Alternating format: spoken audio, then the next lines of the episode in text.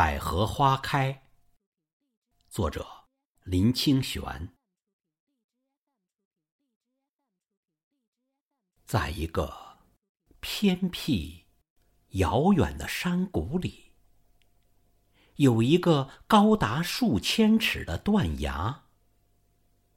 不知道什么时候，断崖边上长出了一株小小的百合。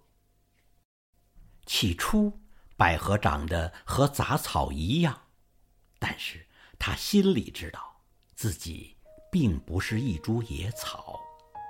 他的内心深处有一个内在的、纯洁的念头：我是一株百合，不是一株野草。唯一能证明我是百合的方法，就是开出美丽的花朵。有了这个念头，百合努力地吸收水分和阳光，深深地扎根，直直地挺着胸膛。终于，在一个春天的清晨，百合的顶部结出了第一个花苞。百合的心里高兴极了，可是附近的杂草却很不屑。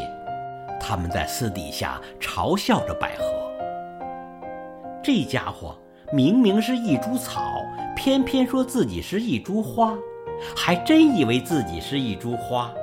我看他顶上结的不是花苞，而是头脑长瘤了。”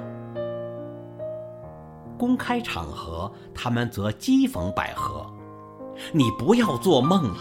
即使你真的会开花，在这荒郊野外。”你的价值还不是跟我们一样？偶尔有蜂蝶、鸟雀飞过，他们也会劝百合不用那么努力开花。在这断崖边上，开出再美丽的花，也不会有人来欣赏呀。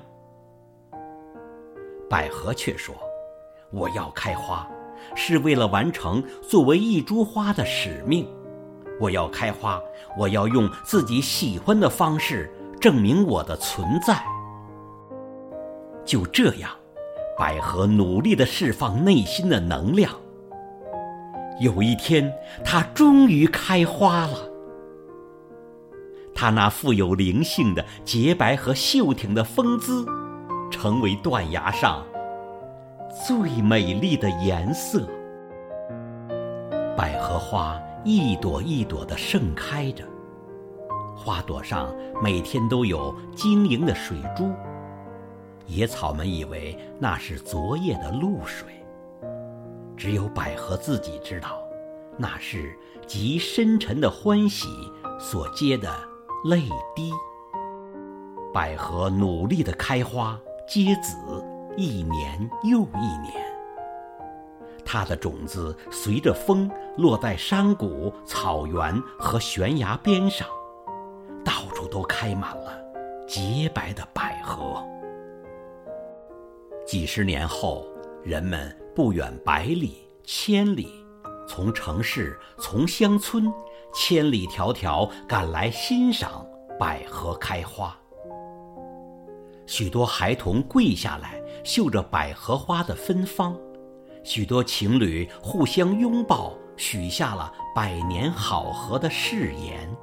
无数的人看到了这从未见过的美，感动的落泪。从那以后，断崖有了新的名字——百合谷。